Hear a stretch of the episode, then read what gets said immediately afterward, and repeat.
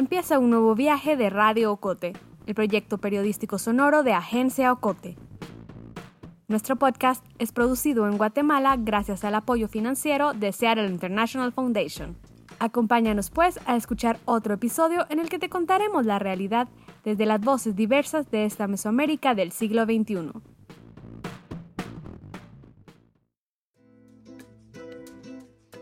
Luego me empecé a desesperar porque el asunto es que todo estaba cerrado también. Entonces no era como que yo me podía quedar en Costa Rica paseando. Entonces yo empecé a salir a correr en realidad. Yo empecé, me puse una mi mascarita y salí a correr todo el tiempo porque la ansiedad me empezó a dar bien feo. De hecho, yo es primera vez que siento, o sea, esta sensación de, de desespero, ¿sabes? O sea, llegué a un punto de sentirme tan descansado que necesitaba actividad. Escuchas a Carlos el Loco González. El loco pasó 52 días varado en San José, Costa Rica. Él debía volver a Guatemala el 18 de marzo, pero dos días antes de su vuelo, el presidente Alejandro Yamatei, tras suspender clases en todos los niveles, la Semana Santa y todas las ferias patronales, dijo que... Es momento de aumentar el cierre del país para que podamos enfrentar la crisis de una mejor manera. Por lo tanto, se ha tomado la decisión que vamos a cerrar las fronteras del país por los próximos 15 días. El único ingreso a Guatemala sería por vía terrestre.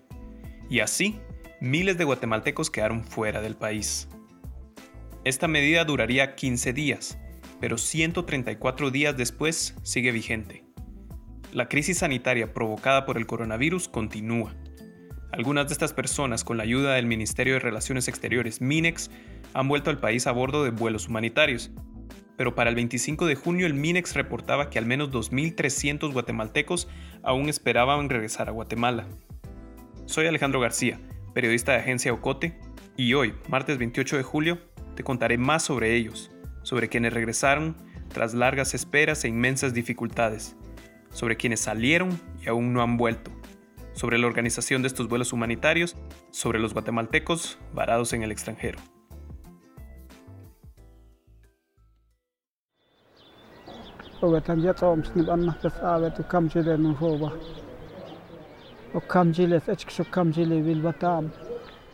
Escuchas el tráiler del documental Katat Katesh, o ¿Dónde están?, realizado por el documentalista Eduardo Say.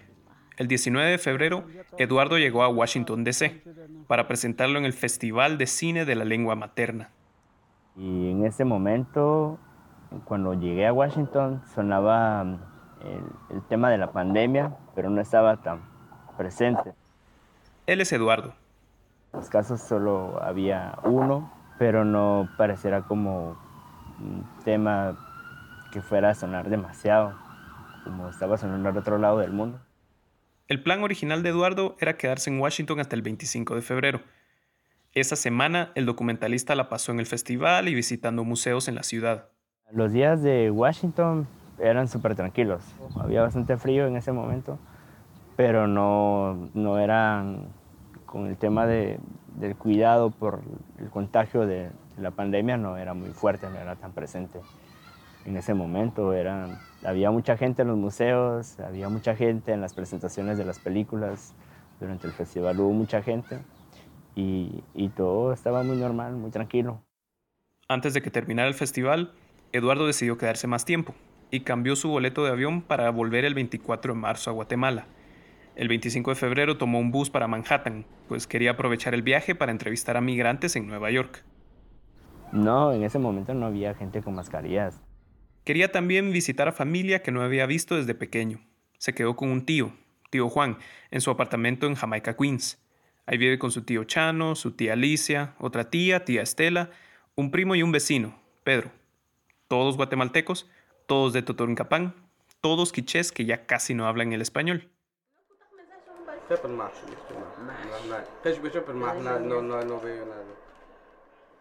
Eduardo pasó los siguientes días entrevistando a migrantes en Nueva York, en Manhattan, Staten Island, Brooklyn, Queens.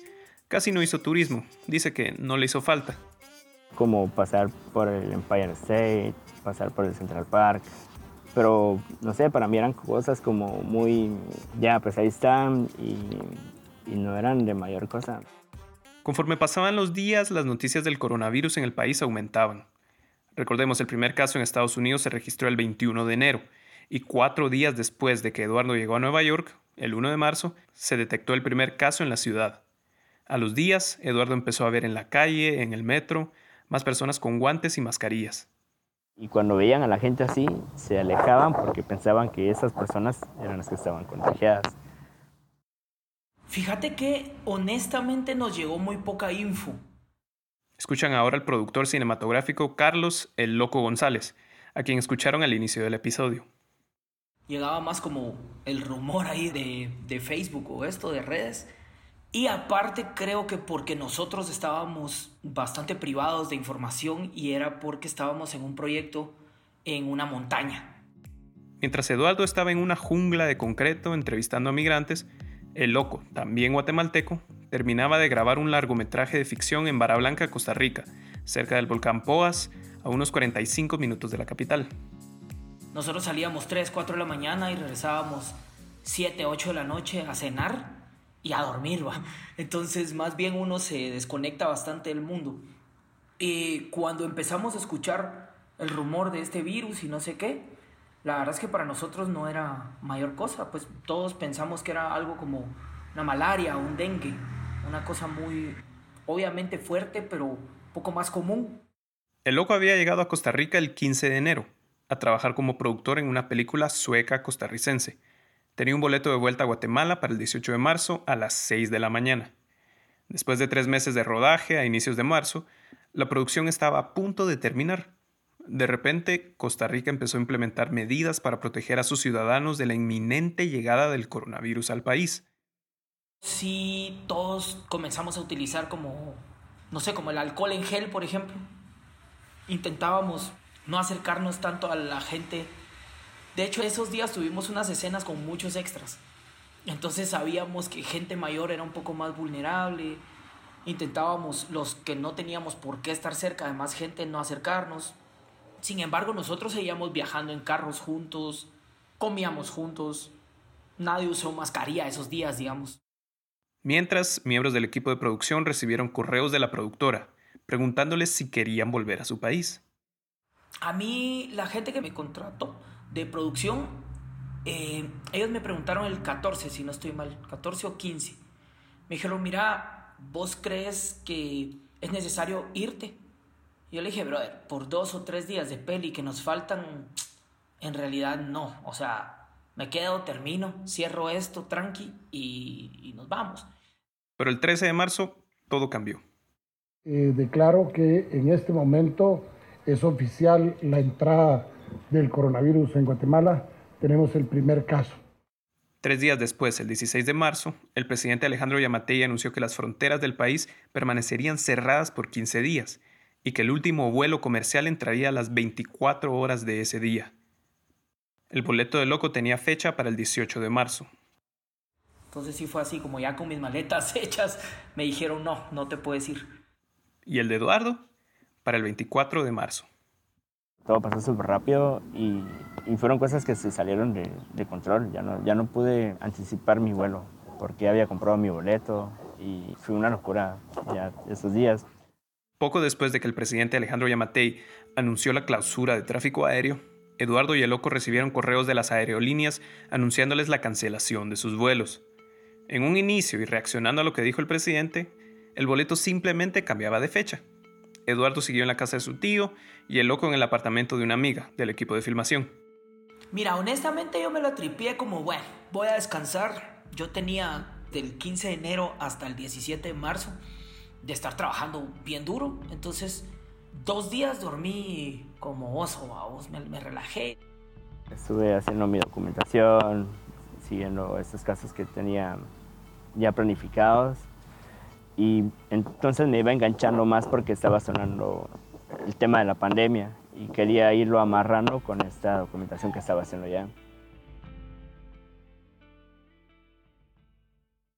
Derivado de la pandemia del COVID-19 que estamos viviendo y del estado de calamidad decretado el 5 de marzo pasado y la interrupción de los vuelos comerciales desde y hacia Guatemala a partir del 16 de marzo pasado, se inició una nueva dinámica para poder trasladar a los guatemaltecos varados por diferentes razones alrededor del planeta.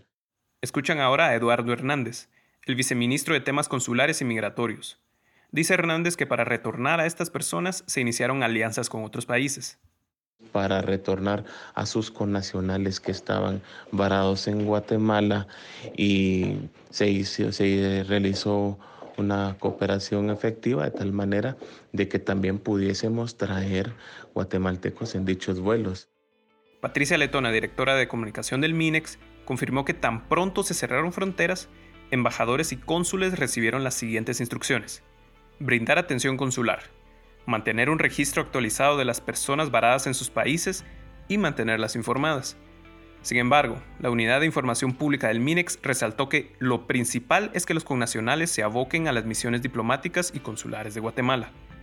Para esto habilitaron un número de teléfono al cual los guatemaltecos varados en el extranjero debían escribir por WhatsApp y lanzaron la campaña Los queremos en casa. Para entonces, al menos 5.000 guatemaltecos quedaron atrapados fuera de su país.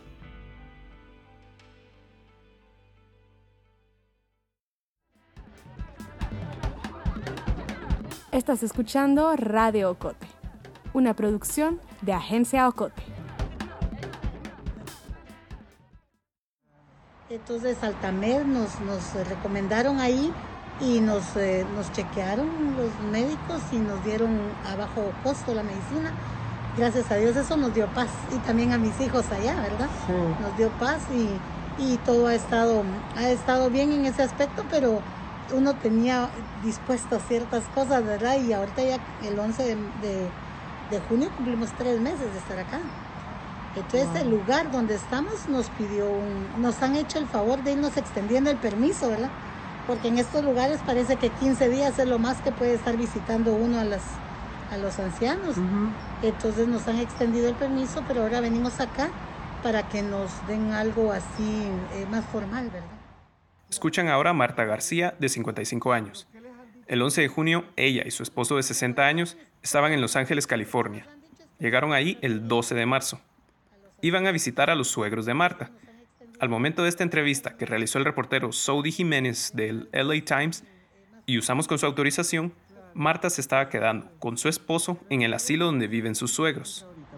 No, ahí es todo lo único que sí nos han dicho es que no tenemos que estar saliendo porque aparte de que la situación está complicada en general, son ancianos. Son ancianos, entonces tenemos que cuidar la salud de ellos. Según el Consulado de Guatemala en Los Ángeles, en junio habían 479 guatemaltecos varados en ese condado de California. El muro del consulado de Facebook está lleno de mensajes pidiendo ayuda. Antes otros vuelos ya habían retornado a guatemaltecos de Estados Unidos. A finales de marzo, la aerolínea Go Eastern Air ofreció dos vuelos para guatemaltecos que saldrían desde Miami. Pero Miami y Los Ángeles están en extremos opuestos del mapa. Los separan más de 4.000 kilómetros. Un proceso que entorpeció la ayuda a estas 479 personas en Los Ángeles fue el cambio de cónsules. El jueves 30 de abril, el entonces cónsul de Los Ángeles, José Varías Trenert, fue reubicado en Houston, Texas. Fue hasta un mes después que asumió el siguiente cónsul, es decir, un mes en que los 479 guatemaltecos varados en Los Ángeles se quedaron sin guía consular, sin apoyo, sin alguien que los ayudara a tramitar su regreso. Se reportaron problemas de comunicación con embajadas y consulados alrededor del mundo. Nuestros entrevistados lo confirman. La embajada no nos contestó porque después me encontré con mucha gente que estaba igual, como por 8 o 10 días. ¿Recuerdan a El Loco? El cineasta que se quedó atrapado en Costa Rica para él también fue difícil hablar con las autoridades guatemaltecas que pudieran ayudarlo. Vos escribías ese número por WhatsApp y te respondía, gracias por comunicarte al Ministerio de Relaciones Exteriores, llena este formulario y nos comunicaremos contigo. Yo ese formulario lo llené 31 veces, si no mal recuerdo. Fueron como 31 días, todos los días lo llené y nunca me respondieron, nunca. Eduardo tampoco recibió respuesta pero hubo algo que le preocupaba más. Las actividades acá en la casa casi que no se paró de trabajar. Entonces estábamos expuestos siempre a, contagiarnos. Primero se enfermó una tía, luego mi primo, luego otra tía. Y ellos presentaron primero los síntomas. Yo fui de, de los últimos en haber presentado los síntomas en la casa. Esto fue a finales de marzo. De repente dejó de pensar en volver a Guatemala. Mis días enfermo fueron muy distintos a otras ocasiones en las que yo había estado enfermo. Se siente como si fuera una gripe normal, pero poco a poco se van aumentando los síntomas. Y lo que sí era preocupante era la falta de oxígeno, porque había momentos en los que yo no entendía por qué, por qué sentía la ausencia de oxígeno en el pecho. Bueno, mi tío no tuvo síntomas muy fuertes, fue más una de mis tías la que sí sufrió síntomas muy fuertes. Ella mm, le daba muchas náuseas, perdió el sentido del gusto, perdió el apetito por completo. Dice Eduardo que decidieron no ir a los hospitales, en parte porque los hospitales allá estaban llenos. Para finales de marzo, Nueva York reportaba 60.000 casos y casi 2.000 muertes. Eduardo y su familia decidieron tratar la enfermedad con medicina natural. Era comer cebolla cruda y se sentía el efecto del gas que se esparcía por la nariz, por la garganta. Tomar jengibre con limón porque tiene muchas propiedades que ayudan para esto. El ajo también. Y mm, hay un té que tomamos que se llama genjo. Este té hay que tomarlo lo más caliente que se pueda, te va a inducir el sueño y te va a hacer sudar. De esa manera ayuda a que combatas la gripe si tienes algún síntoma de gripe. Eran, dice Eduardo, las recetas que sus abuelas usaban para curar la tos y la gripe. Sí, el eucalipto se quemaba por las noches como para limpiar el ambiente, porque Decían que cuando quemaban el eucalipto el humo se esparce y hace que todo lo, que esté en el ambiente se limpie, como, como que eso evita las gripes, evita que nos enfermemos. Pero la COVID es tenaz. Según la Organización Mundial de la Salud, una persona contagiada puede tardar de 7 a 14 días en superar la enfermedad. Aclaro también, como ya publicamos en nuestro proyecto de verificación fáctica, que no hay estudios científicos que prueben la eficacia del eucalipto y de otros remedios caseros. Estos podrían aliviar los síntomas, pero no curar la enfermedad. Sí, yo sí creo que es la peor gripe que he pasado. Fue un proyecto que costó muchísimo, muchísimo tiempo, esfuerzo, pero todo lo hicimos con mucho cariño. El pasado 1 de junio, el ahora ex cónsul del río Texas, Tecandi Paniagua, asumió cargo como el cónsul de Los Ángeles. Pues un mensaje, un abrazo de parte del canciller Pedro Brolo y el presidente. A los pocos días de su llegada, el consulado habilitó un número de teléfono y un grupo de Facebook para organizar a los guatemaltecos varados en Los Ángeles. Les deseamos un buen viaje y que puedan pues, abrazar a su familia, ¿verdad? Estamos para, para servirles. Así que que viva Guatemala. Pronto el viceministro en temas consulares y migratorios de Guatemala, Eduardo Hernández, a quien escucharon antes del corte, autorizó un vuelo de rescate para mediados de junio aún no había fecha para el vuelo.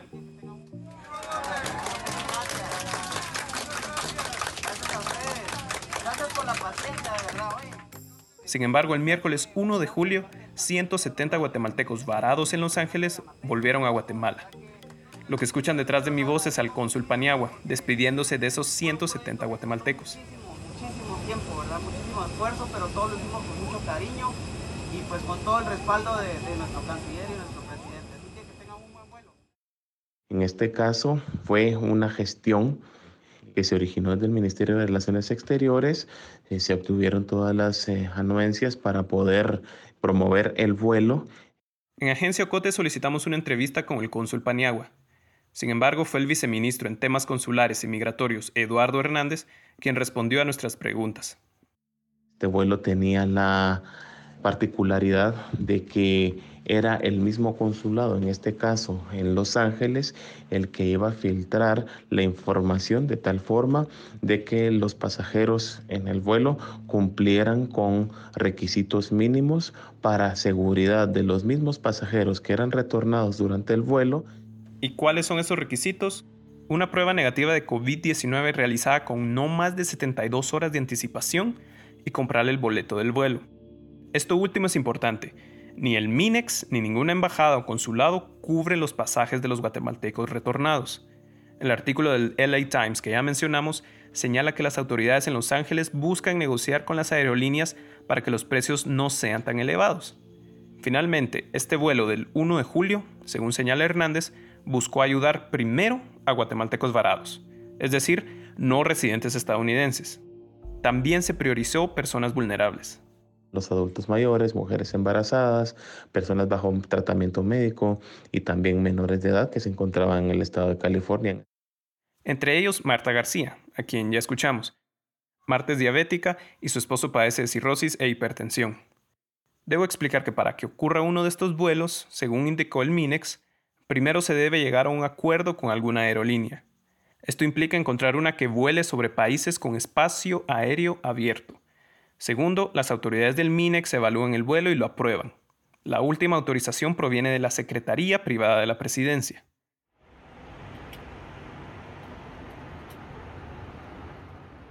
Y si es necesario, dadas las restricciones de movilidad, se coordina con Gobernación y la Policía Nacional Civil.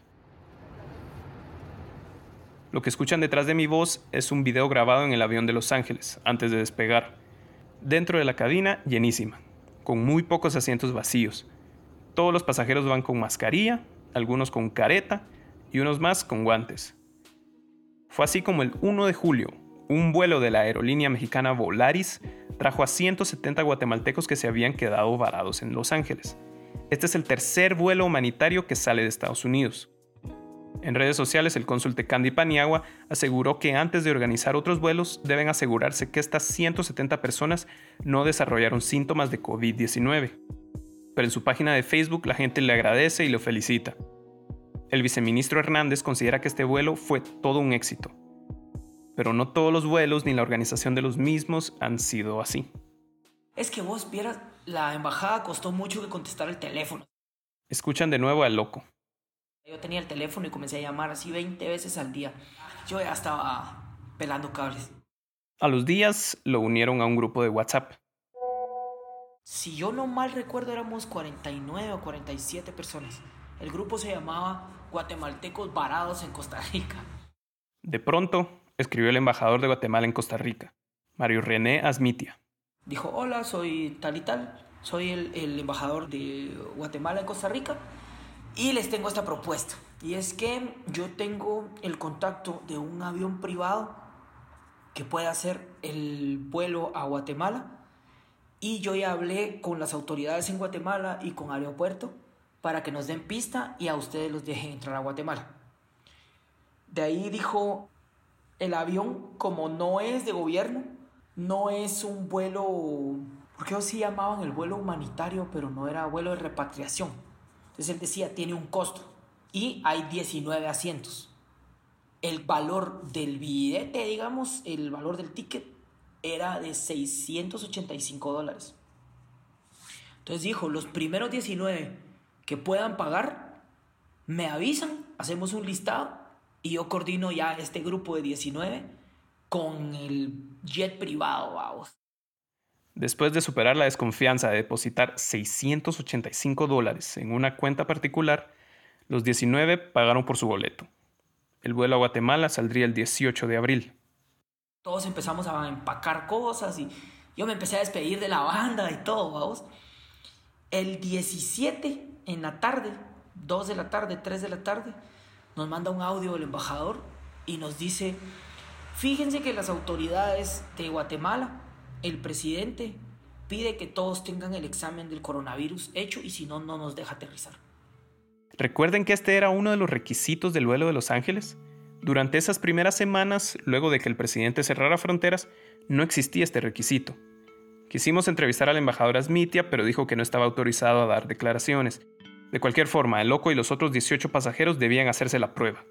250 dólares la más barata.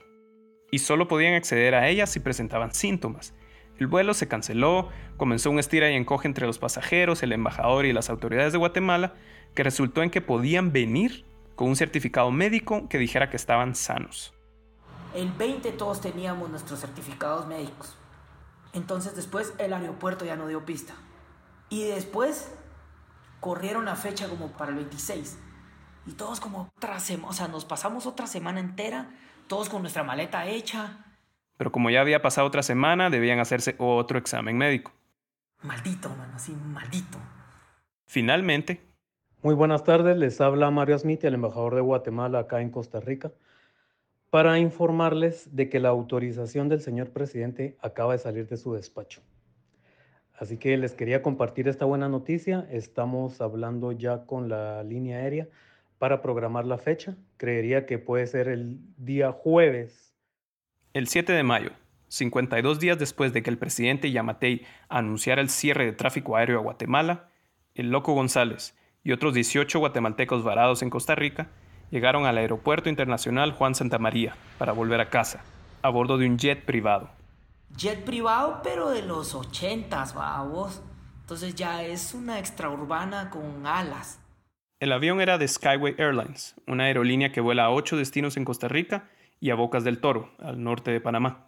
El avión era un LED L410, con dos motores de turbohélice. Es una avioneta que no vuela en el área comercial, digamos, entonces vuela bastante bajo. Yo hago paracaidismo, entonces para mí es como normal y no lo sentí feo, pero es una cabina despresurizada, sentís calor y el viento todo raro, oís mucha bulla, se te tapan los oídos, el cuerpo siente la altura, o sea, es feito. Y venía una señora a la par mía rezando, vos, así con su rosario y toda la vaina. No tiene baño, obviamente, porque no, o sea, no es un jet privado, es una avionetita. La chava esta que venía embarazada, que te conté, venía vomitando, quería mear, ya no aguantaba. Una desgracia, brother. Al llegar a Guatemala, miembros del Ministerio de Salud realizaron un chequeo a cada uno de las 19 personas. Al salir del aeropuerto debían cumplir una cuarentena de 21 días.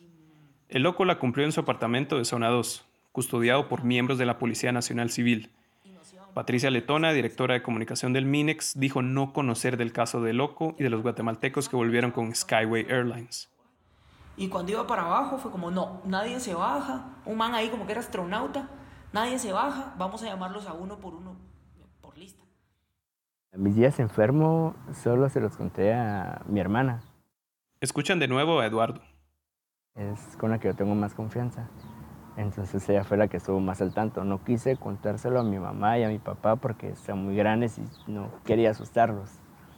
Eh, mi mamá tiene diabetes, entonces no quería ponerla más preocupada de lo que ya estaba.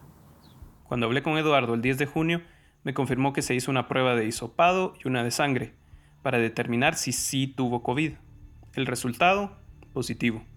El virus ya no estaba activo en su cuerpo, pero su sangre demuestra a través de los anticuerpos que desarrolló que sí estuvo contagiado. A la fecha, él sigue varado en Nueva York, viviendo con su tío. Yo no estoy acostumbrado a quedarme sin hacer nada, entonces opté como por ponerme a leer mucho, me puse a estudiar muchos libros de fotografía y estuve aprendiendo inglés en línea y poco a poco comencé a regresar a las calles. Empezaba a tomar más confianza para salir a las calles y es cuando empecé a recorrer otra vez por algunos lugares de acá y, y aprovechaba para grabar ya el tema de la pandemia. Entonces ahí poco a poco volví regresando a, hacer lo que, lo que yo me dedico a hacer, que es a documentar.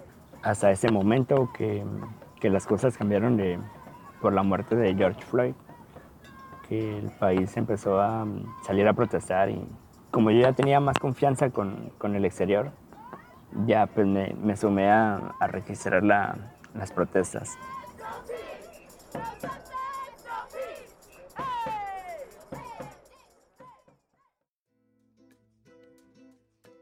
Han pasado 158 días desde que Eduardo presentó su documental en el Curious Theater del Museo Nacional de Historia Natural en Washington. 160 desde que salió de Guatemala. Un motivo grande que tengo para regresar a Guatemala también es el estar con mi familia, con mi papá y con mi mamá. Son ya personas muy adultas, muy, muy mayores y que quisiera, que he decidido yo estar con ellos en sus últimos años. Ya están muy grandes, yo soy el menor de mis hermanos. Entonces en sus últimos años yo quisiera estar con ellos. Y es por eso que yo quisiera volver a Guatemala. Con datos al 25 de junio, el Ministerio de Relaciones Exteriores afirma que han sido retornados 1.756 guatemaltecos o residentes por vía aérea y 681 por vía terrestre, un total de 2.437 guatemaltecos en más de 85 vuelos, según dijo el viceministro Hernández. Estos guatemaltecos estaban en países como Argentina, Brasil, Canadá, Estados Unidos, México y Perú. El 25 de junio regresaron 96 guatemaltecos que esperaban volver de varios países de Europa, Sudán del Sur, Etiopía y Japón. El 1 de julio regresaron 170 de Los Ángeles. El 2 de julio volvieron 19 de Costa Rica y el 6 de julio 19 de Colombia. El ministerio asegura que continúa brindando asistencia, atención y protección consular a los connacionales y se mantiene en constante coordinación con las autoridades nacionales e internacionales. Todos los días personas escriben a las redes del ministerio diciendo que no han logrado comunicarse con las autoridades, que sus embajadas o consulados no responden. Para el 25 de junio, el MINEX estimaba que había al menos 2.300 guatemaltecos varados en el extranjero. Este número podría ser muchísimo más alto.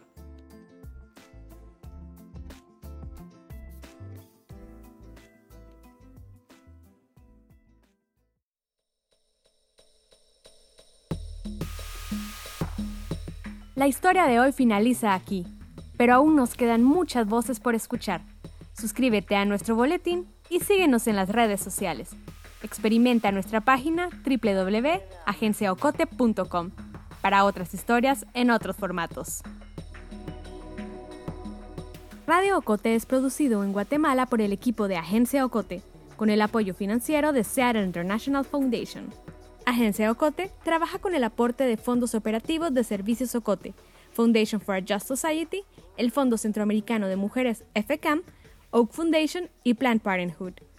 Producción sonora, José Monterroso. Periodista de Radio Ocote, Alejandro García.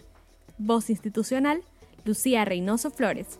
Coordinación técnica y creativa, Julio Serrano Echeverría. Dirección y edición, Alejandra Gutiérrez Valdizán. Música original, Juan Carlos Barrios.